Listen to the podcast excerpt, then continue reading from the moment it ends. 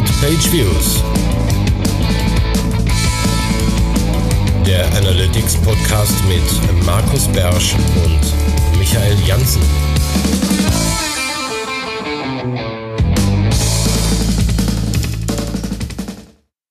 Herzlich willkommen zur neuesten Folge Beyond Page Views. Ich bin hier im wunderschönen Köln und zu sehen und zu hören ist der Markus Beersch aus Mönchengladbach. Der Sommer ist vorbei.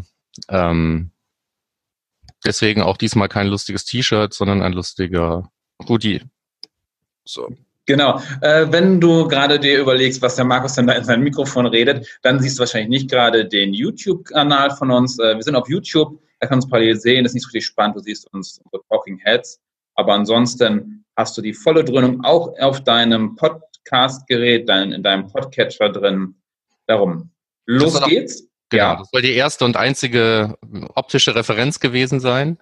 Ähm, ich fand es halt nur erstaunlich, dass bloß, wenn man jetzt äh, was sieht, statt nur was hört, auch wenn es äh, vergleichsweise unspannend ist, ähm, dass es sich doch irgendwie 50 oder 50 plus Leute angetan haben auf YouTube. Das ist eine Verzehnfachung von sonst. Ja, genau. Also werden wir das, werden wir das mal beibehalten. Ne? Also auch diese Folge versuchen wir dann mal damit äh, Bild unterzubringen. Genau, wir werden auch mal unseren Hintergrund bearbeiten, mal schöner machen. Das ist ja so üblich, dass man irgendwas Schönes im Hintergrund macht. Markus hat schon seinen Hintergrund geändert, geändert sehr schön geworden. Man sieht seine ganzen äh, Lanyards mit den Badges von den ganzen Konferenzen. Ja, ich habe sehr aufwendig mein Notebook gedreht. genau, hervorragend. Und dann kommen wir auch schon direkt zum äh, Housekeeping. Ja, genau. Teil 1 haben wir schon erledigt. Also wie gesagt, YouTube behalten wir erstmal bei, so wie wir es bis jetzt gemacht haben. Äh, jetzt in der letzten Folge mal schauen, was daraus passiert. Ähm, dann hat der ähm, Arne uns einen Kommentar geschrieben äh, auf äh, Termfrequenz zur letzten Folge. Unter anderem äh, auch mit dem mit dem Vorschlag, dass man vielleicht das Bild auch dazu nutzen sollte, wenn man jetzt eh sagen wir mal, hier die Büchse der Pandora schon aufmacht und Bewegtbild anbietet, ähm, das eben auch zu nutzen, um Dinge zu zeigen. Hm, das finden wir aber dann eben für nur Audio oder nicht so toll. Und da das hier hauptsächlich ein Podcast ist, lassen wir das erstmal, wie es ist. Ähm, ich habe eben gesagt, wenn man irgendwelche Dinge im Bild zeigt, dann wäre das ja auch schon mehr oder weniger ähm, ein Webinar und kein Podcast mehr. Genau. Und Arne hat noch was anderes gefragt oder sich gewundert, warum ich immer das Measure Camp äh, London empfehle und nicht das Measure Camp Berlin. Das hat äh, zwei Gründe. Erstens ist von Köln aus London näher dran als Berlin. Da bin ich in einer Stunde nahezu in London, glaube ich, maximal zwei. Berlin sind eher so drei, vier Stunden. Und äh, im letzten Jahr war das Measure Camp Berlin ausgefallen. Ich glaube, im Jahr davor äh, muss ich äh, lügen, äh, eventuell auch. Auf jeden Fall, das war halt nicht ganz stabil, ob es stattfindet, aber jetzt findet es statt dieses Jahr. Wir haben es nachher auch bei den Terminen mit drin, lieber Arne. Vielen Dank für dein Feedback. Und dann wären wir im Housekeeping schon für heute durch. Das ging schnell. Genau. Also ab in den Link-Blog. Was haben wir gelesen, gefunden, fanden erwähnenswert? Äh, du darfst anfangen. Ja, sehr schön. Äh, Inor.com hat was zum Customer Lifetime Value geschrieben. Das ist, glaube ich, ein Bericht, den relativ wenig Menschen nutzen. Das ist in Analytics drin. Das ist auch nicht gerade das Customer Lifetime Value und auch nicht Lifetime Value, sondern es ist nur 90 Tage nach dem, nach der Akquisition das Fenster kann man etwas mitmachen, wenn man ein, ein, ein System hat, wo man es tatsächlich braucht, so wie SaaS-Produkte oder Testprodukte. Ich glaube, da macht es Sinn. Nutzt du das in irgendeinem Projekt, Markus? Nein, genau, null. Ja, genau, ich, also ich glaube auch, dass wenn man, wenn man sich wirklich damit auseinandersetzen will und will, dass ähm, auch auf die, die Nutzung der Website oder muss das auf die Website zurückführen, weil genau da mehr oder weniger das Customer-Leben stattfindet, ja, dann ähm, muss man, glaube ich, auch das machen, was in dem, in dem Beitrag weiter unten dann irgendwie zur Sprache kommt, nämlich die Daten müssen da raus, die müssen in andere Systeme, ne? die muss man auch über einen längeren Zeitraum betrachten können und die muss man auch mit anderen Dingen in, in Verbindung bringen können. Also eigentlich muss man sich die, die Informationen dann aus der Webanalyse rausziehen und später analysieren. Ja, oder halt andersrum äh, in die Webanalyse reinziehen in den ersten 90 Tagen, wenn ich ein Produkt habe, oder so passt, dann äh, muss ich halt die Daten aus meinem CRM rausholen und dann da reinspielen. Das geht ja auch. Hm. Auf jeden Fall für einen normalen Online-Shop oder für eine normale Website ist das Customer Lifetime Value, diese Ansichten, relativ überflüssig, finde ich. Wird aber oft nachgefragt. Also in so, in so Seminaren und Workshops immer, oh, und was kann man damit machen? Genau wie die Kohortenanalyse, die ich nicht so gelungen finde. Hm. Aber okay, ja, ich komme ja, ich komme ja aus der aus der Softwarewelt. Insofern da ist Customer Lifetime Value ja ähm, eine wichtige Kennzahl. Ja, ja klar. Aber ähm, äh, wir haben die halt nicht, das, wir haben, das, das Web hatte da keinen Anteil dran. Ne? So, insofern. Genau, weil da halt auch mehr als 90 Tage ist. Kannst du höchstens noch äh, auf äh, Abbrüche gehen, aber die kaufen ja nicht nach von 90 Tagen. Das ist ja das. Nee, so sieht's aus. Genau. Nächster Link. So, das ist deiner. Das ist meiner, genau. Es ist der, der Custom Task Builder, aber Custom Task haben wir jetzt schon ein paar Mal gesprochen, was man da für tolle Sachen mitmachen kann, ist angesprochen worden im Zusammenhang auch mal mit ähm, so Entfernen zum Beispiel von, von E-Mail-Adressen aus URLs und solchen Geschichten. Und ähm, der Simo Ahava hat, für Google Analytics. Genau, genau. das haben wir kurz. Ja, Entschuldigung, ja. Und ähm, der, äh, der gute Simo Ahava hat das Thema Custom Tasks ja auch mal so ein Stück weit totgeritten. Ne? Er hat ja so ziemlich alles damit gemacht, was man damit machen kann.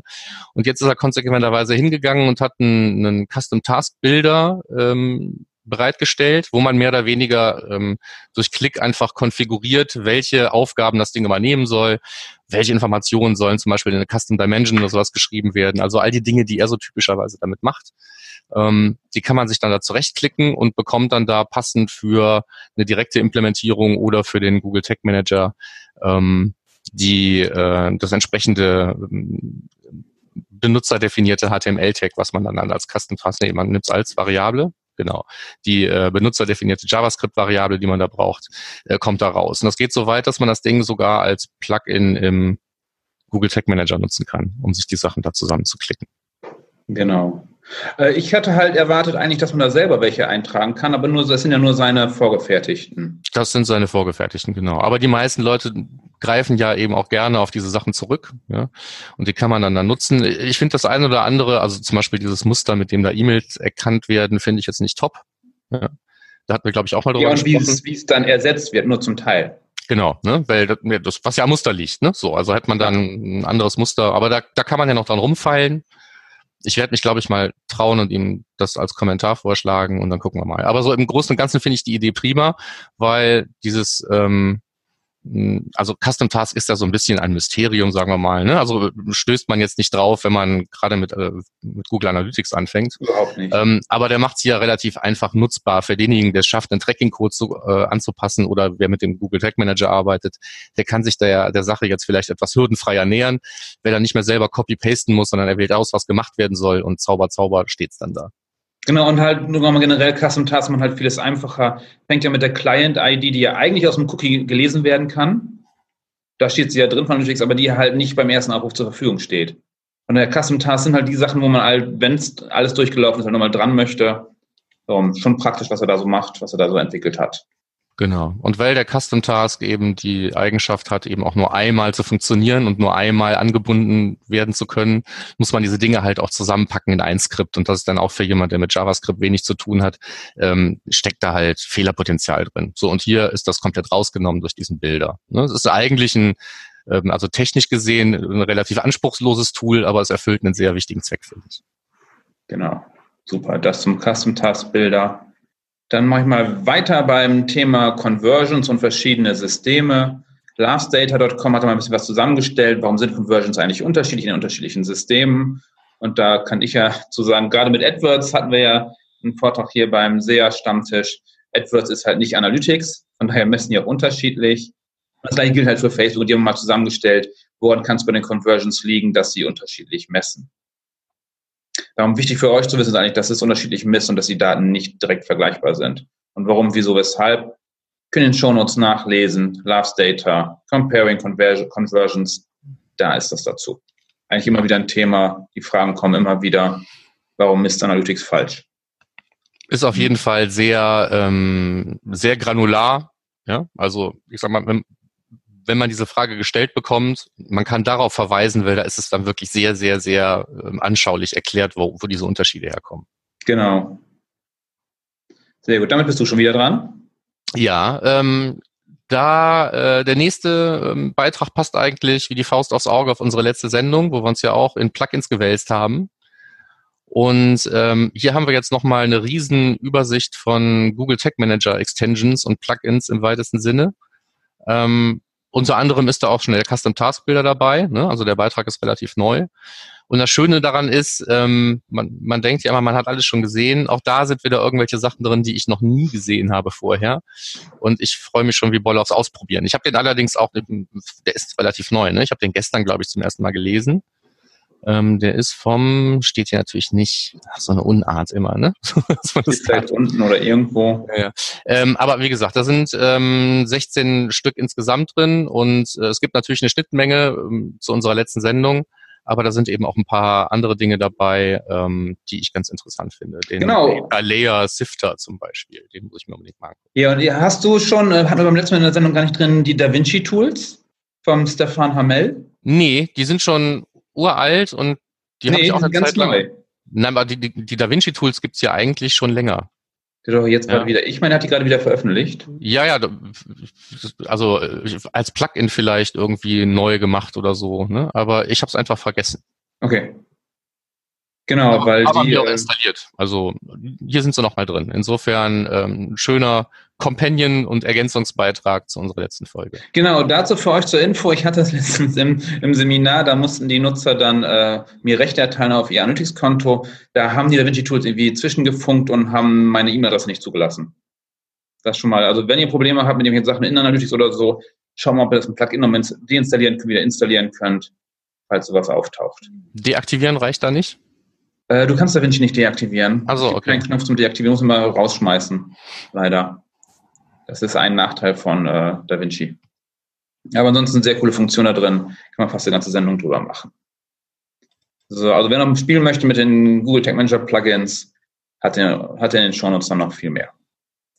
So, nächster Punkt ist das alte Thema der, der Kausalitäten, besonders in Google Analytics. Was sehe ich? Was bedeutet das? Und was mache ich damit?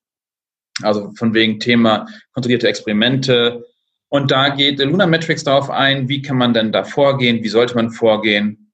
Und äh, eine Lösung oder ein Weg ist halt auf jeden Fall Google Optimize, den sie gehen, der dann automatisch berechnet, wo es dann hingeht, welches, jetzt wenn man zwei Sachen gegeneinander testet, äh, besser ist und welches nicht.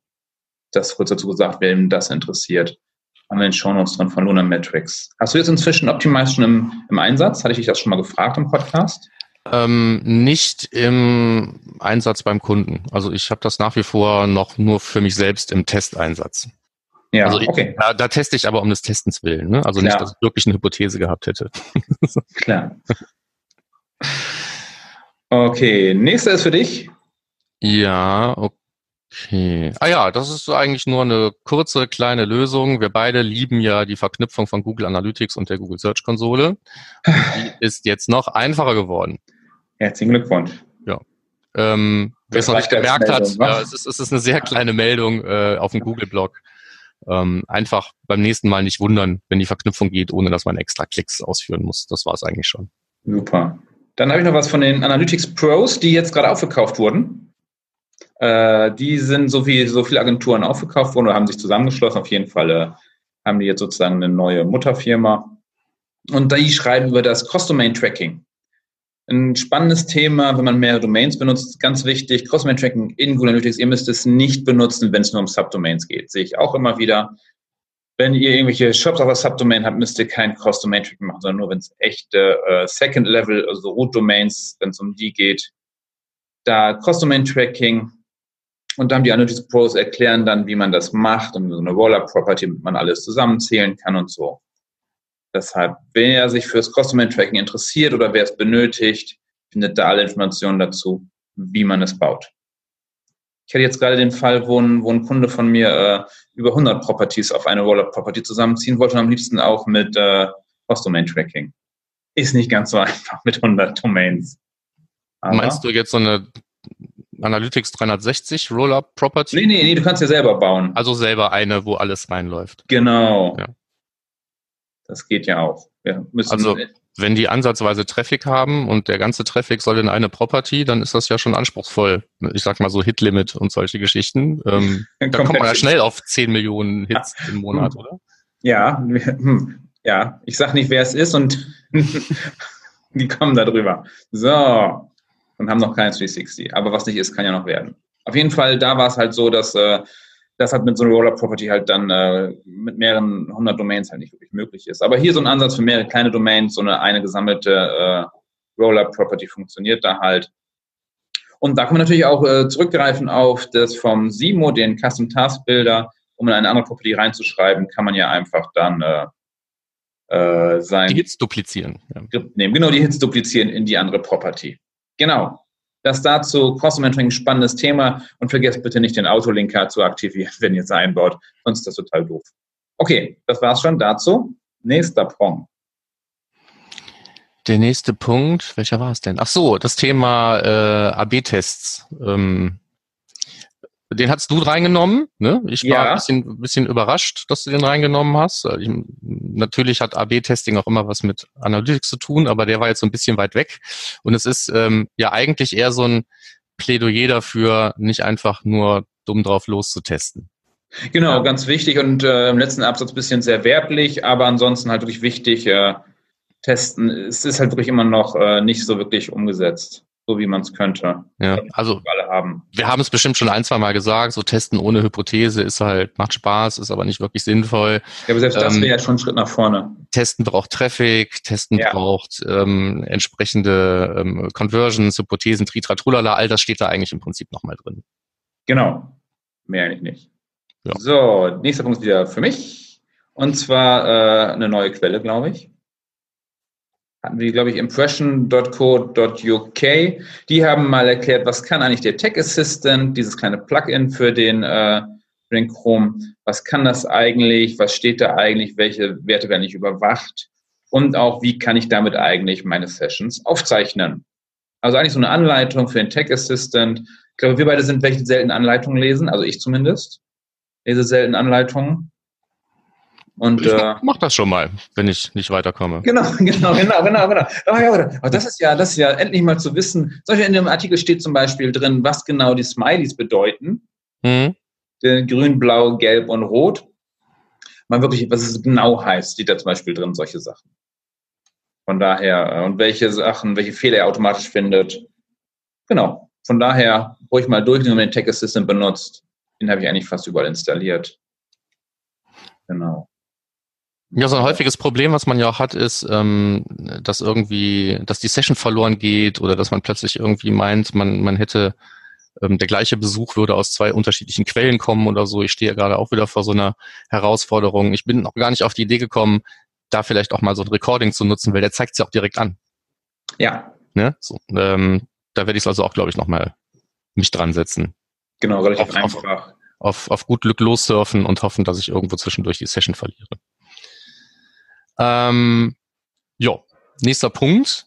Äh, sind die Analytics-Filter richtig? Ja. ja. Genau, von bei lovesdata.com, Analytics-Filter haben wir auch schon ein paar Mal darüber gesprochen, dass Filter Daten besser machen. Ähm, hier werden einfach nochmal ähm, so acht hm, Must-Have-Filter mehr oder weniger vorgeschlagen. Ähm, oder sagen wir mal zumindest die Dinge, die dahinter stecken, sind äh, acht Aufgaben, die man tatsächlich machen sollte. Ja? Ähm, ich weiß jetzt nicht, ob der, äh, ob, ob man jeden davon braucht. Ja, also und, und unter drei hat man zum Beispiel so einen Punkt wie äh, Ensure Data Accuracy und da ähm, wird das Problem dadurch gelöst, dass man ähm, einen Hostnamenfilter setzt, um sicherzustellen, dass nur Daten vom eigenen Host kommen. Ja, das mag in vielen Fällen die Lösung sein, aber es ist nicht in allen Fällen die Lösung für das Problem. Insofern ähm, kann man jetzt nicht sagen, wer diese acht Filter baut, der hat keine Probleme mehr, aber es ist ein guter Anfang. Ja? Genau, wie man bei jedem Filter überlegen muss, macht der Sinn. Genauso gibt es auch Filter, die alles klein schreiben, die gesamte URL. Mhm. Auch das geht auf allen Systemen ja nicht. Also kannst du halt nicht, nicht, nicht mehr aufrufen. Windows-Systeme sind ja ein bisschen zickig. Genau, ne, da würde ich mir so überlegen, ne, weil dann, dann habe ich tatsächlich unterschiedliche Seiten, die, die dann plötzlich in einem Punkt zusammengezogen werden. Und ob man jetzt zum Beispiel alle Suchbegriffe, die in der Site Search äh, gemessen werden, auch alle klein schreiben muss oder nicht, weiß ich nicht. Ich denke mal, die meisten werden es eh klein eingeben. Die paar, die da dann irgendeine Großschrift benutzen oder Copy-Paste oder sonst was machen, die werden einem die Daten nicht wirklich nachhaltig versauen, sagen wir mal so ganz vorsichtig. Ja. Ja. Auf der anderen Seite schaden die auch alle nicht. Genau. Na, der Hostname-Filter vielleicht, der kann schaden. Ja, der könnte schaden. Aber den habe ich auch explizit angesprochen. Genau, also. sehr gut. So, und dann wären wir beim nächsten. Äh, Ino nochmal. Und zwar haben die einen Google Tech Manager Naming Guide. Äh, wer mit dem Tech Manager unterwegs ist und nochmal mit andere Tech Manager reinschaut, sieht, dass äh, jeder eigentlich so die Namen für Tags, Träger und Variablen vergibt, wie er gerade lustig ist. Also ich muss ehrlich sagen, ich halte mich auch nicht immer dran. Und da hat jetzt Inor hat mal so ein Naming Guide mal selber aufgebaut und als PDF zur Verfügung gestellt, ohne E-Mail-Adresse zu hinterlassen. Einmal klickt drauf und hat direkt das PDF. Warum das keine Website ist, weiß ich auch nicht genau. Auf jeden Fall äh, erklären die ein bisschen, wie man die benennen kann. Das Wichtigste ist, wenn du schon oder ihr schon in eurem ein Firmensystem habt, behaltet das bei, wenn es gut ist.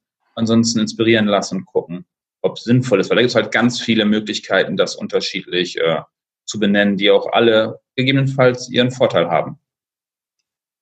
Ja, und ich hatte es einfach auch nur deswegen nochmal reingeschmissen, um das, um das, um das, das grundsätzliche Problem nochmal anzusprechen. Ne? Ich meine, man kann, solange man alleine damit arbeitet, Text ja nennen, wie man will, aber spätestens jetzt, wenn, wenn mehrere Leute am Tech Manager arbeiten, ist es prima, wenn man sich auf irgendwas einigen kann, damit der eine weiß, was der andere getan hat und wozu irgendwas dient, ohne zum Beispiel beim benutzerdefinierten HTML jetzt immer das Skript lesen zu müssen, um herauszufinden, was soll das Ding denn hier tun.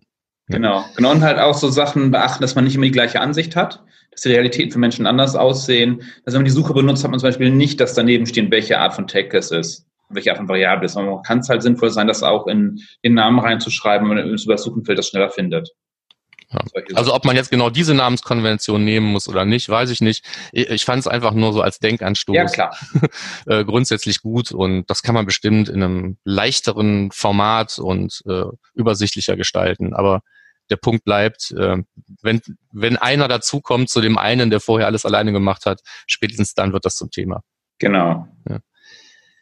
Ähm, so, dann haben wir, wir sind bald durch, keine Sorge. Wir haben hier noch ein kurzes Plädoyer für eine Testdatenansicht. Ähm, also wir haben ja auch schon ein paar Mal gesagt, dass man mit einer Datenansicht eigentlich nicht weit kommt, ne? dass man eigentlich mindestens drei braucht. Äh, und eine von diesen dreien ist in der Regel also die Testdatenansicht, ne? Rohdaten, Arbeitsdaten, Testdaten. Das ist das Minimal-Setup. Damit kommt man in der Regel noch nicht mal aus, aber ich sag mal, die müsste man mindestens haben.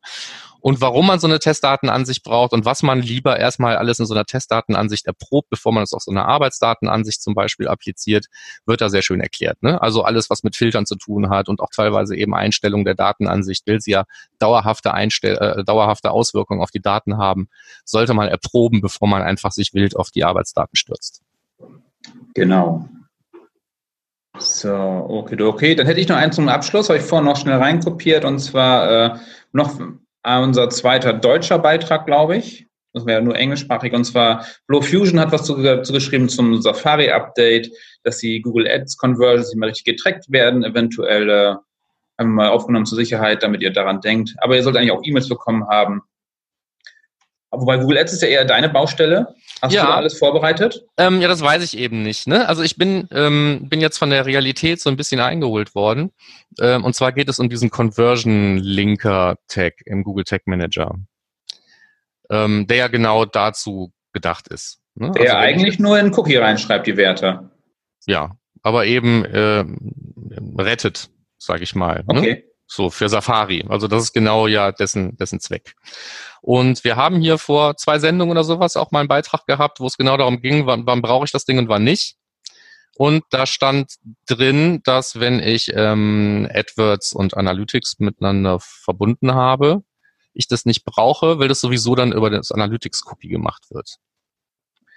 Ähm, das habe ich jetzt auch geglaubt bis jetzt, wo es dann plötzlich irgendwie so, so ernst wurde, ja, weil ähm, diese Safari-Version ja nun dann irgendwie auf den Markt gerät. Und ähm, ich bin mir jetzt nach allem, was ich so gelesen habe, nicht mehr ganz sicher, ob man nicht, wenn man jetzt äh, das, ähm, den, den Google Tag Manager nutzt, um Google Analytics auszuspielen und den Google Tag Manager nutzt, um irgendwelche ähm, Conversion Codes von AdWords auszuspielen, ob man dann nicht doch diesen Conversion Linker braucht oder nicht.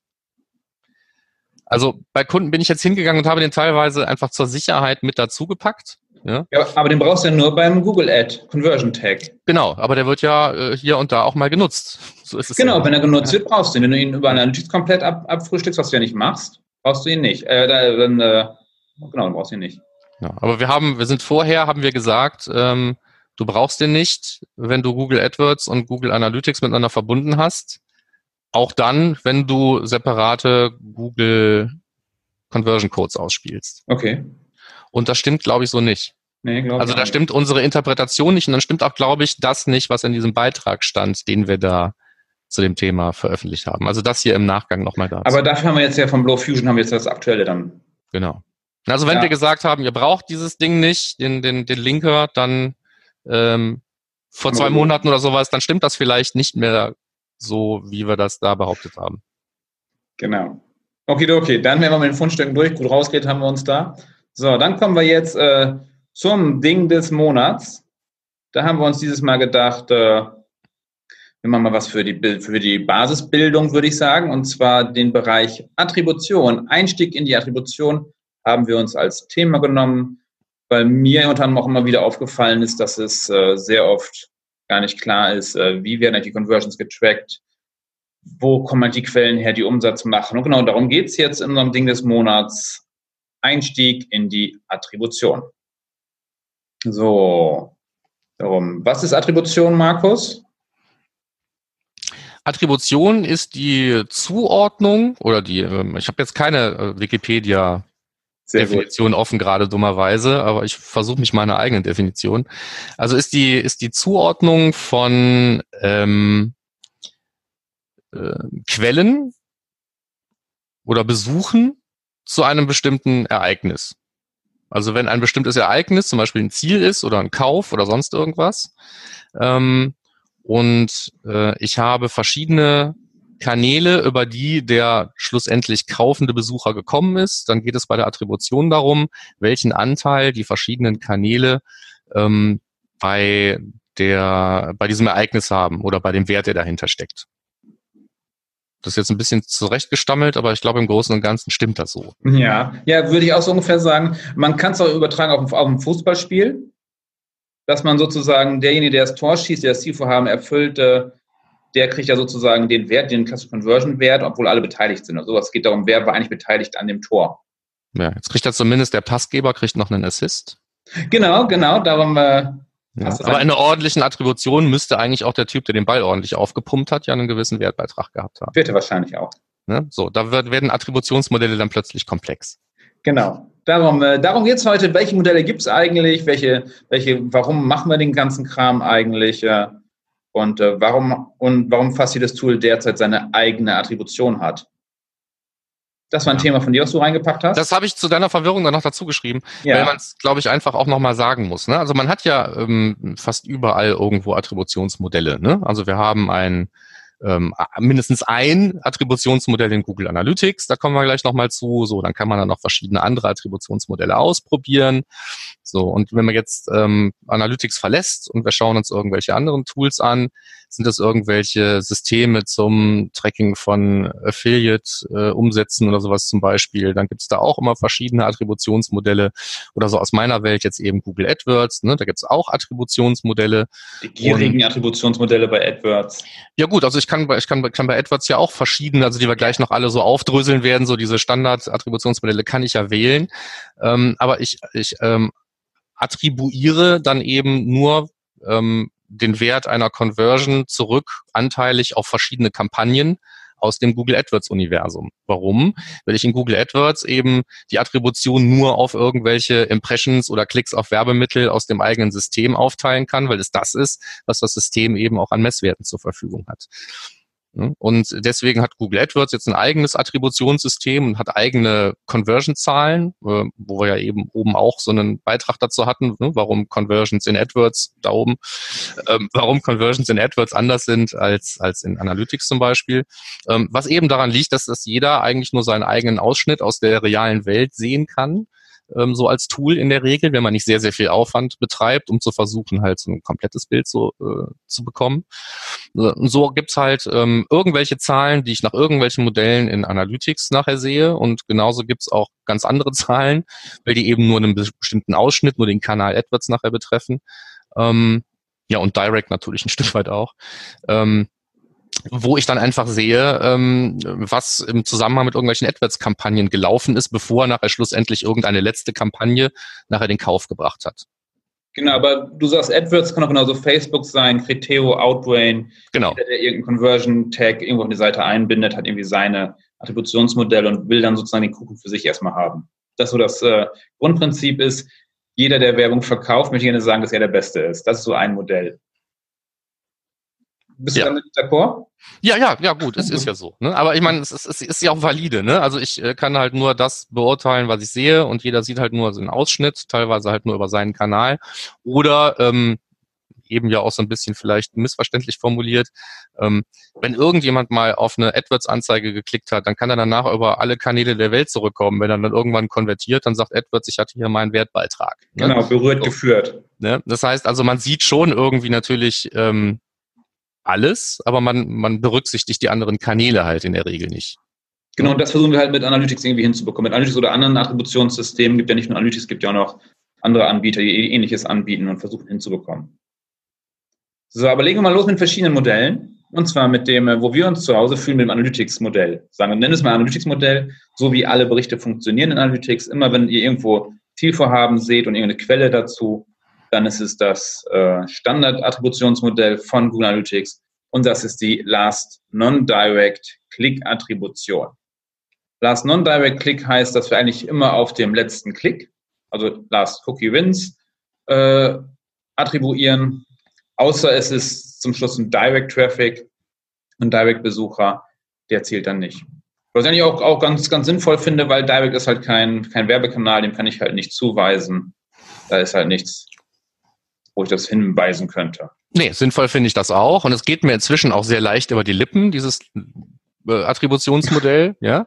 Aber ähm, so richtig klar war mir das am Anfang mit absoluter Sicherheit nicht. Mir ja. auch nicht. Lange, lange war es mir nicht klar. Ja, also ähm, man muss das dann wirklich ähm, auch mal bis zum Ende durchdenken. Ne? Also jedes Mal, wenn irgendjemand auf meine Seite kommt und er kommt aus einer erkennbaren Quelle, dann ist das ein eine neue Sitzung, ein neuer Besuch mit einer neuen Quelle. Ja, also ich habe zum Beispiel damals gedacht, wenn jemand innerhalb einer Session-Laufzeit fünfmal auf eine AdWords-Anzeige klickt, dann ist der einmal über AdWords gekommen und hat diese Session einfach immer wieder aufgenommen. Ne? Aber man hat eine Quelle mitgebracht und dann wird diese Quelle eben auch einer entsprechenden neuen Sitzung zugeordnet. Es sei denn, man kann eben keine Quelle erkennen, dann ist es eben dieses Non-Direct. Ja? Und wenn irgendetwas passiert ist in Analytics, wo ich sehe, also über die Quelle Direct None sind irgendwie 15 Conversions gekommen, dann war mir vorher auch nicht klar, dass das dann bedeutet, dass es vorher nie einen anderen Besuch von diesem Cookie gegeben haben kann, ja, weil sonst wäre das als Quelle genommen worden. Das war mir am Anfang nicht wirklich transparent, muss ich gestehen. Und das steckt halt in diesem Last Non-Direct Modell halt drin, ja, eigentlich schon im Namen. Also sobald ich irgendetwas vorher mal hatte, was nicht Direct war, dann verwerfe ich Direct einfach als äh, Quelle nachher meiner ähm, meines ähm, meiner Conversion, meiner, meiner Zielerreichung. Und ansonsten nehme ich halt ähm, das was da wirklich als letztes gewesen ist und überschreibt damit aber auch alles andere. Ne? Das heißt also die, die, die Touchpoints, die vorher vielleicht da gewesen sind, jemand kommt also 15 Mal irgendwie über, über, über Facebook und ähm, klickt dann einmal auf ein Werbemittel aus irgendeinem anderen Netzwerk und dann kriegt dieses Netzwerk halt in, in, in Analytics und das wussten wir ja vorher dann schon, eigentlich 100 Prozent des Wertes gut geschrieben und das heißt, aus diesem Kanal kam jetzt so und so viel Umsatz. Genau. Also ganz wichtig für die, für die Neunmal-Kluge jetzt, die sagen, ja, aber, ja, aber bei den äh, Multichannel-Trichtern ist das anders. Das ist schon mal ganz wichtig. Äh, da, ist ein, da ändert sich das. Von daher nicht verwirren lassen, die machen eine andere Attribution. Da kommen wir gleich zu. Also Last Non-Direct Click ist Standardattribution, die können wir auch nicht umstellen. Die können wir, wir finden da keinen Knopf, um zu sagen, nur wir hätten jetzt gerne eine andere. Analytics funktioniert einfach so. Die einzige Möglichkeit wäre, über Benutzer für Dimensionen andere Sachen zu spielen, aber es ist schwieriger. Darum, das ist die Last Non-Direct Click. Ich glaube, die ist soweit verständlich, ne? Ja, also ohne dass man jetzt hier irgendwelche Schaubilder zeigen wollen, weil es ja ein Audio-Podcast ist, ist das, glaube ich, jetzt ganz ordentlich erklärt. Ne? Also wir können ja nochmal ein, zwei Beispiele machen. Ja? Jemand kommt über X, Y oder Z, aber die Beispiele kommen gleich wahrscheinlich sowieso dazu, wenn wir diese verschiedenen Modelle nochmal versuchen zu erläutern. Genau. Äh, zum Beispiel mit Assisted Conversion. Nächster Punkt ist ja ein bisschen erweitert, ist das äh, Last Non-Direct Click. Assisted Conversion haben wir als nächstes Modell drin. Läuft ein Hund lang? Markus, du hast gerade so geguckt. Ja, ja, ja, hier laufen allerhand Personen und Tiere lang. Aber macht nichts. So, nee, macht nichts. Äh, so. Äh, Assisted Conversions. Genau, da geht es darum, wer hat eigentlich die Conversion vorbereitet. Und die finden wir äh, in Analytics dann bei dem Multichannel-Trichter da auch. Und da geht es halt darum, wer hat eigentlich die Conversion vorbereitet, äh, wer war eigentlich auch daran beteiligt. Und auch das ist ja schon ein bisschen fairer, finde ich, als wenn man nur den letzten sieht. Weil ich kenne das ja zum Beispiel von den SEOs. Die SEOs sagen ja immer, boah, ey, AdWords klaut mir den Brand Traffic. Wenn man auf die, auf, auf, die Marke bietet, dann kommt kurz vorm Kauf, kommt er vorbei und kommt dann über AdWords, obwohl eigentlich die SEOs behaupten, es wäre ihr Traffic gewesen. Das und dann hat die Assisted Conversion, dann wird halt zugeordnet, der, die war daran beteiligt bei dem, bei dem Prozess und kriegt dann einen Anteil an die Conversion. Das so ganz einfach erklärt. Ja, das ist der, der Passgeber, kriegt jetzt auch was. Genau, genau, der, genau, der, der Passgeber bekommt jetzt auch was ab. Und dadurch können wir halt näher sehen, können wir halt gucken, welche äh, Verfahren macht es Sinn, um zu gucken, haben wir überhaupt welche, die über andere kommen? Oder sind es einfach wirklich alle mal die direkten? Das war das Modell. Nächstes Modell. Das ist übrigens nicht so ungewöhnlich. Ne? Also ähm, Attribution ist nicht für jeden ein Ding. Also es gibt äh, es gibt ja Websites, wo wo es einfach so simpel und hürdenfrei ist, zum Ziel zu kommen. Ja. Dass es keine großartige Customer Journey gibt. Aber Attribution ist schon ein Ding. Ja, aber, aber letzter Klick. Ja, ne, aber für diese Leute ist es dann oft auch total uninteressant. Ne? Also ich sag ja. mal, wenn wenn es jetzt, äh, ich nehme jetzt, ich habe, wenn jemand auf Google Shopping klickt.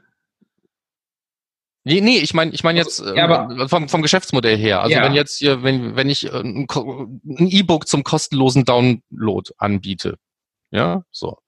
Und das ist wirklich so ein No-Brainer und so hürdenfrei, dass einfach alle Leute, egal ob die jetzt aus Social gekommen sind oder sonst was und aus irgendwelchen Kanälen, die kommen auf diese Seite und dann konvertieren die auch sofort. Ja, Idealzustand natürlich und ja. konstruiert, aber kann ja passieren. So, so wenn jetzt, wenn, wenn wir sagen wir mal 80 Prozent der Leute gleich bei ihrem ersten Besuch das Ziel erreichen, so, dann ist halt die Frage, wie weit muss ich mich noch mit der Attribution von diesen anderen 20 Prozent überhaupt auseinandersetzen? In so einem Fall würde ich einfach immer sagen, guck, ist, ist, ist, der kann doch egal sein, aus welchem Kanal du den Traffic bekommst. Guck einfach, dass du mehr kriegst, dann kriegst du mehr Conversions. Ja, Ohne genau. dass man sich mit Attributionen auseinandersetzen muss. Genau, genau, können wir den Standard nehmen und gut ist. Ja. Aber das sieht man halt, äh, wer halt da, wer meint, der gehört dazu, wo es kein Problem ist, der kann ja einfach bei den äh, Top-Conversion-Faden gucken, in Analytics zum Beispiel, um zu gucken, was ist da eigentlich los. Äh, Habe ich überhaupt längere Pfade als wirklich nur draufklicken und kaufen. Genau. Die Produkte gibt es, glaube ich, einige auf dem Markt und einfach kann man dabei bleiben. Wenn man, wenn man ganz nah an der Conversion mit dem ersten Besuch ist, dann kann man auch dann bleiben, beim Standard bleiben. Ja, und ein, ein guter, ähm, ein guter Platz, um halt rauszufinden, ob das ähm, für mich überhaupt ein Thema ist oder nicht, finde ich, ist wirklich dieser Multichannel-Trichter, den du eben schon angesprochen hast. Genau, und da dann die Top-Conversion-Pfade. Ja. Ne? Das ist so das, wo ich sagen würde, das passt dann ganz gut. Und das wird ja auch da schön visualisiert. Und wenn ich halt sehe, da gibt es kaum Überschneidungen zwischen meinen Hauptkanälen, ne, dann äh, ist das schon ein gutes, ein guter Indikator dafür, dass ähm, für mich dieses komplexe Thema Attribution auch jetzt gar nicht so super wichtig ist, obwohl es vielleicht dann ein Hype-Thema ist oder nicht. Ja, aber Avinash sagt, äh, Avinash Kaushik sagt, dass das doof ist, Last Click, na, Last Non-Direct Click. Ja, ist ja auch. Genau. Ne? Genau. So. Aber es mag diese Ausnahmen geben, wo es nah genug an der Realität ist. Genau, dann haben wir auf der Liste die letzte Interaktion als Modell. Das heißt nichts mit Non-Direct, sondern wirklich jede letzte Interaktion zählt einfach voll rein. Gibt auch Tools, die das nutzen. Also auch, ich weiß aber nicht, wie man dann Direct attribuieren sollte, also bei dem Modell. Das heißt, auch Direct kann eine, äh, eine Quelle sein. Ja, würde dann so arbeiten, wie ich früher gedacht habe, dass es läuft. Ne? So genau, so wie das jetzt der Multichannel Direct, egal was vorher gewesen ist. Ne? Ich, genau, wie es jetzt der Multichannel-Trichter macht. Ich komme halt als letztes über Direct, dann ist das halt meine Conversion. Punkt. Genau, relativ einfach zu verstehen. Kann man auch benutzen, aber da würde ich eher Last Non-Direct-Click einsetzen, wenn ich da die Wahl hätte. So, ja. und jetzt wird es komplexer. Ah, nee, nächster ist letzter Google Ads-Click. Also wer die Conversion kriegt, das ist der letzte Klick auf ein Google Ad, also auf Google AdWords. Ist total fair für Google. Hatten wir schon vorhin erwähnt. Das ist so das, was äh, AdWords oder jetzt, wie es heißt, Google Ads macht. Der letzte Klick auf eine, auf eine Anzeige durch die Conversion. Genau. Das heißt also ist, wenn solange Google Ads in irgendeiner Art und Weise Teil der ähm, dieses Conversion-Pfads gewesen ist, reicht das und dann kriegt dieser Kanal eben auch die Conversion zugeordnet. Genau, da könnte man jetzt denken in Analytics, na, das ist aber ein echt unfaires Modell. Man kann es ja einstellen, komplett unfair, das Modell. Ja, aber das ist das, so wie AdWords oder andere Systeme halt funktionieren. Kann man sich dann halt auch in Analytics anschauen. Genau, dient meines Erachtens auch dann nur zu Kontrollzwecken. Ne? Wenn jetzt irgendjemand sagt, hier, das ist ja alles irgendwie total weit auseinander, dann ja. kann man zumindest da mal hingehen und sagen, so wenn wir jetzt aber hier auch in Google Analytics mal nach diesem letzten Google Ads Click-Modell betrachten, dann sind die Zahlen schon sehr viel näher an dem, was in Google Ads reported wird. Also so meine Vermutung. Ja, ja, ja. Und wenn ich halt ein Business habe, was halt zu, zu nahezu 100 Prozent auf Google Ads setzt und ich so ein, so ein, so ein One-Step-Kauf habe, auf Google Ads klicken, kaufen, weil ich aktuell auch keinen Bock habe auf mehr Attribution, dann macht es ja auch Sinn. Dann können wir direkt Google Ads nutzen als, äh, als Analysefunktion. Weil die gibt es ja. ja auch. So. Nächster Punkt. Die erste Interaktion, ja. Vielleicht noch ganz kurz dazu sagen, wenn wir jetzt über verschiedene Modelle reden, dann sind es die, die ich im Modellvergleichstool bei Google Analytics nutzen kann. Sollte man vielleicht noch sagen, haben wir so ein bisschen übersprungen. Ja, genau, die haben, könnt ihr alle testen im, äh, ganz unten bei Attributionen in Google Analytics. Modellvergleichstool. Da findet ihr die unter Conversions, Attribution, Modell, Vergleichstool. Müsst ihr mal eure Website ausprobieren. Ach ja, haben wir auch, habe ich auch vergessen zu sagen, Basis für das Ganze ist, dass ihr ein vernünftiges Kampagnen-Tracking aufgesetzt habt, also Tagging aufgesetzt habt, dass ihr überhaupt zuordnen könnt, wo der Traffic herkommt. Also auch, dass wenn ihr Social Ads schaltet, dass dann auch die UTM-Parameter dranhängen, sonst werden diese ganzen Sachen einfach nicht erkannt. So. Weiter geht's. Erste Interaktion. Das Modell sagt, okay, die erste Interaktion kriegt die gesamte Conversion, sagt, das ist derjenige, der alles bringt.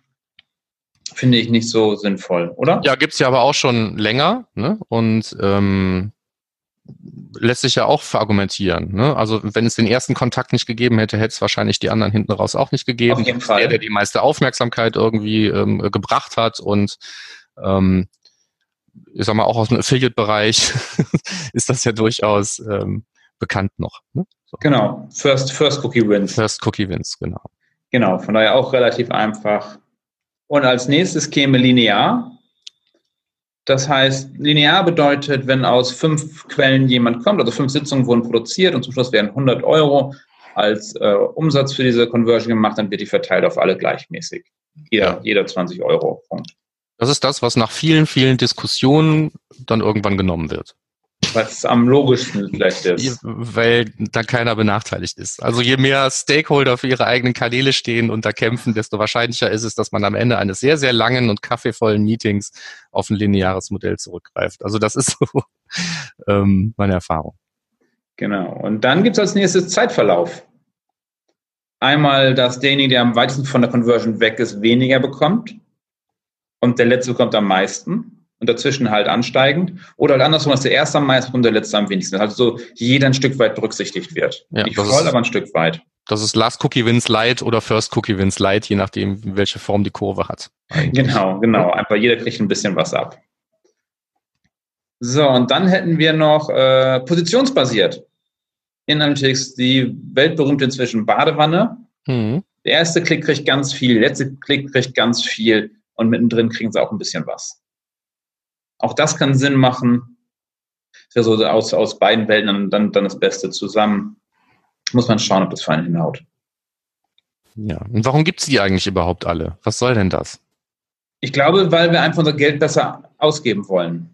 Weil wir den Leuten, äh, Attribution gibt es deshalb, weil wir einfach gucken müssen, welche Kanäle bringen mir wirklich was, bringen was für meinen Umsatz und äh, was passiert. Also ganz klar, wenn ich immer, wenn ich auf Last, Last Non-Direct Click gehe und ich sehe immer AdWords ist zum Schluss, und merke, SEO ist nie ganz hinten, dann kann ich auch SEO aufhören, theoretisch. Und in der Attribution versuchen wir halt genau die Lücke zu schließen, um zu zeigen, okay, es ist mehr als nur der letzte, auch die davor sind wichtig und die haben auch Anteil daran. Und dadurch halt unser Werbebudget es besser verteilen können. Damit jeder seinen Teil abbekommt. Denn zum Beispiel, man sagt ja oft, dass Social ja oft nur die Leute ranholt und nicht direkt vom Kauf. Wo man ja mit einer ganz anderen Intention unterwegs gerade ist. Von daher, so. Ja, aber also vordergründig geht es um Fairness. Ne? So, man versucht ein faireres Modell zu finden, um die einzelnen Kanäle fairer irgendwie in ihrer Messung äh, eben am Erfolg zu beteiligen. Vordergründig geht es um Fairness. Am Ende des Tages geht es oft eben tatsächlich um harte Dollars. Ne? Also weil Werbebudgets verschoben, Maßnahmen gestrichen oder sonst irgendwas passieren soll, ähm, wo verschiedene ähm, Kanalverantwortliche um einen großen Topf an Geld äh, sich prügeln in Unternehmen. Genau. Oder auch da, wo eben der, der kleine, ähm, die Ein-Mann-Show ähm, selber entscheiden muss, wie, wie, wie gehe ich jetzt um hier mit meinem Werbebudget? Ich habe jetzt hier sowieso nur 500 Euro jeden Monat, aber was mache ich jetzt da sinnvollerweise mit? Ne? So. Genau. Und ähm, wenn, wenn man wenn man so eine Entweder-oder-Entscheidung treffen muss, ist das ist das oft nicht die richtige. Wenn man sagt, ich probiere es jetzt mal sequenziell aus, ne? ich mache jetzt einen Monat lang mache ich nur Facebook oder zwei Monate und dann mache ich zwei Monate lang nur AdWords und dann mache ich zwei Monate lang nur was weiß ich, ähm, zwei Monate lang nur SEO, so die beste Idee.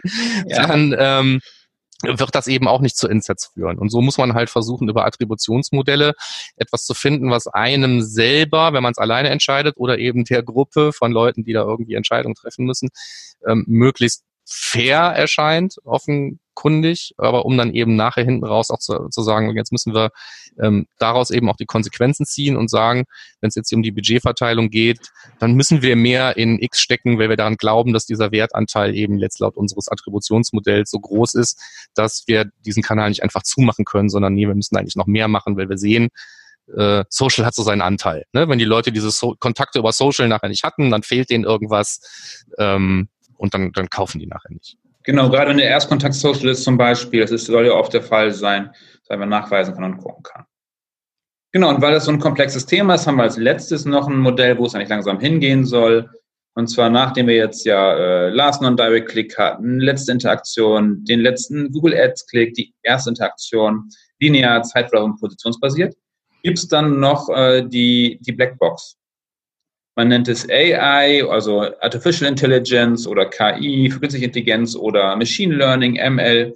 Auf jeden Fall sind gerade alle Anbieter daran, das möglichst automatisiert hinzubekommen, dass die rausbekommen, wie viel eigentlich wirklich jeder Einzelne daran beteiligt ist.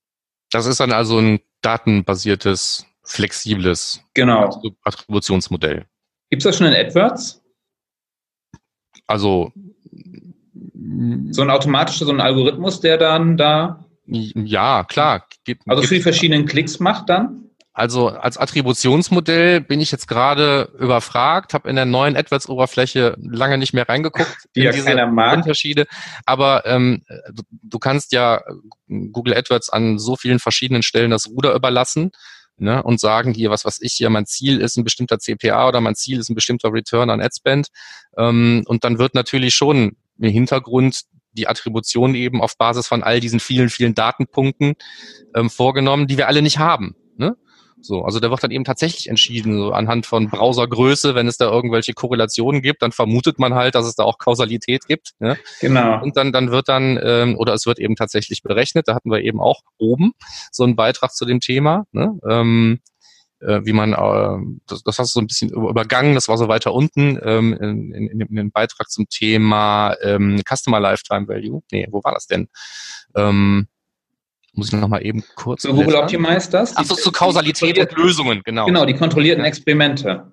Ja, ne, ähm, wo man ja im Prinzip auch erstmal bestimmen sollte, ob ähm, irgendetwas von einer Variable abhängig ist bloß weil ich das vermute, muss es ja nicht so sein. Ne? So, und ähm, so, ein, so ein Algorithmus hat ja ganz viele Datenpunkte, die wir so in unserem täglichen Leben gar nicht sehen. Und wenn da eben, alle drin, die sie aufnehmen können. Ja, ne, und wenn da eben Abhängigkeiten gesehen werden können, kann man auch plötzlich anfangen, aufgrund von Bildschirmgröße oder sonst was irgendwelche ähm, Kampagnen auszusteuern. Und dann ist das eigentlich 100% datengetriebene Attribution, was sich aber, glaube ich, nicht unbedingt jetzt nachher in der ähm, Attribution von, von einzelnen Conversions auf die Kampagnen niederschlägt. Da müsste ich jetzt nochmal durchklicken, ja. muss ich ehrlich gestehen. Weil für Analytics 360 gibt es das. Da kann man aktivieren, datengetrieben hm. als Modell. Also ich kann ja jetzt mal ganz unauffällig hier irgendwo, da musst du jetzt aber irgendwas erzählen. Ja, ja, wir sind jetzt eigentlich so ziemlich durch. Also wir können ja, noch, eigentlich schon. Wir können noch erwähnen, dass es natürlich noch andere Anbieter gibt, neben, neben Google, die in diesem KI, AI, ML-Thema arbeiten. Äh, die ganzen Attributionsmodelle und die natürlich auch im nächsten Monat auf der Demexco erscheinen werden. Haben wir gar nicht als Termin drin in unserer Liste. Nee. Noch kurz erwähnen, Demexpo ist in Köln. Ich glaube, ich werde es mir dieses Jahr nicht wirklich geben. Mal gucken. Aber da werdet ihr alle Themen, alle, alle Anbieter zum Thema Attribution finden können. So, Markus.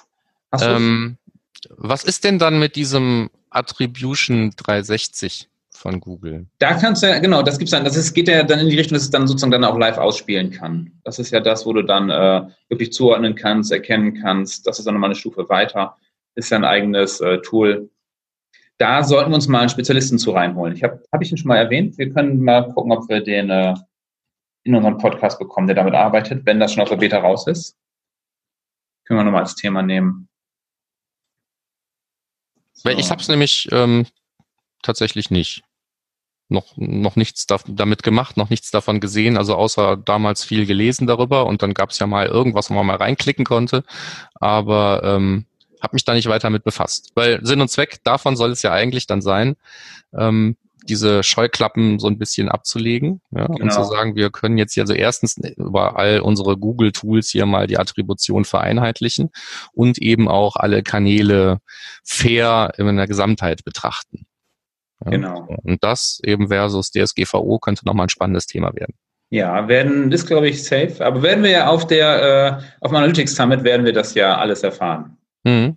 Da gibt es ja auch was Neues zur DSGVO, dass das alles gar nicht so schlimm ist. In dem Vortrag habe ich gesehen. Ja. Da freue so, ich mich. Und um das von eben noch abzuschließen, also ich, es gibt tatsächlich ähm, unter der Voraussetzung, wenn genug Conversion-Daten da sind, kann ich auch ein datengetriebenes Attributionsmodell bei den Conversions auswählen in AdWords. Okay, sehr schön. Sodass dann also auch das Reporting entsprechend verteilt wird und nicht nur die Steuerung der Kampagnendaten getrieben läuft. Ja, cool. Hätten wir auch das erklärt. Dann wären wir mit dem Ding des Monats durch und Fragen und Anregungen natürlich gerne bei uns im Blog gesehen. Und dann kämen wir schon zu unserem Service-Teil. Service-Teil Nummer 1, Termine, haben wir ähm, die Analytics Challenge ist und zwar am 20.09. in München nochmal und in Hamburg am 11.10. Und ich befürchte, dass es noch nicht für alles Teilnehmer gibt, noch nicht genügend. Hast du da einen aktuellen Status, Markus? Nein, ich weiß es nicht. Ich weiß jetzt, dass der Arne in Hamburg antreten möchte. Ja, der ähm, Arne. Ich weiß, dass gestern in Berlin was stattgefunden hat, also wird es da auch noch irgendwie Teilnehmer gegeben haben, aber über ja. München und ansonsten kann ich dir nichts sagen. So, ein Finalist steht schon fest. Sehe ich gerade auf der Website. Das bist du? Ja, aber das, das, das Thema hatten wir schon. Also eigentlich müssen ja, wir zwei ja, feststehen, ja, ne? weil, weil Berlin, nur auf der Berlin Website. war gestern schon. Und ich versuche gerade die anderen Städte zu finden. Finde ich noch nicht, wer da antritt. Nee, habe ich auch nicht. Habe hab ich, hab ich geguckt, äh, Teilnehmer standen da keine. Ach doch, München war, ich schaue mal schnell nochmal rein, live. Nee, immer noch keine Teilnehmer. Okay, werden wir dann uns überraschen lassen. Äh, auf jeden Fall Arne in, äh, in Hamburg. Wir drücken, wir drücken die Daumen. Toi, toi, toi. Überhaupt allen? Allen sowieso, aber Arne, von dem wir wissen sowieso schon. Und dann natürlich der Tipp dann noch fürs Measure Camp Berlin am 5. Oktober. Aktuell gibt es noch Tickets auf der Website. Ich werde es da nicht hinschaffen, aber ich bin in London, äh, um das nochmal unterzubringen. Arne extra für dich. Aber ich nehme an, wenn Arne das schon so erwähnt hat, will Arne auch beim Measure Camp in Berlin sein. Von daher viel Spaß da allen, die da. Wolltest du da hinfahren? Nein. Nein. Aber Tickets gibt es noch bis zum x. September. Genau, Tickets gibt es noch, genau, gibt es jetzt nochmal zwei oder drei Runden, gibt es nochmal könnt ihr euch noch äh, versuchen, an Tickets zu kommen. Okay, Dann wären wir jetzt durch. Das ja. war unsere Folge zur Attribution. Wenn noch Fragen sind, wie gesagt, gerne in unsere, unter unsere Shownotes auf termfrequenz.de. Und natürlich, wir freuen uns über Bewertungen auf iTunes. Wir haben lange, glaube ich, keine neuen Bewertungen mehr bekommen. Ich habe gestern geguckt, ist ein bisschen in Stocken geraten. Ja, darum äh, bitte, das ist äh, die Währung der, der Podcaster. Wir brauchen ein paar mehr, um gegen die anderen Kollegen im Termfrequenznetzwerk gegen anstinken zu können. Darum bitte bewertet. Schickt uns eure Kundenbewertungen. Und die sollen natürlich ehrlich sein, wirklich ehrlich bewerten und dann die fünf Sterne geben. Ja, genau, in der Reihenfolge. ähm, ja, Kommentare, Anregungen, Fragen, ähm, wie üblich, am liebsten halt zum jeweiligen Blogpost, wo wir dann auch die Shownotes auf termfrequenz.de veröffentlichen, auch zu dieser Sendung. Ähm, wir sind auf Soundcloud, wir sind auf Spotify und als letztes dann immer noch für alle, die uns was zu sagen haben, was nicht in irgendwelchen Kommentarfeldern stattfinden soll, schickt uns eine Mail an podcast.analytrix www.measurecamp.de. Genau. Ich habe keine Ahnung, wie lang diese Folge ist, das sehe ich hier nicht, aber wir sind wir fertig. sehen. Wir sagen erstmal vielen Dank aus Köln, auf Wiedersehen, bis zum nächsten Mal, wir hören uns. Ciao.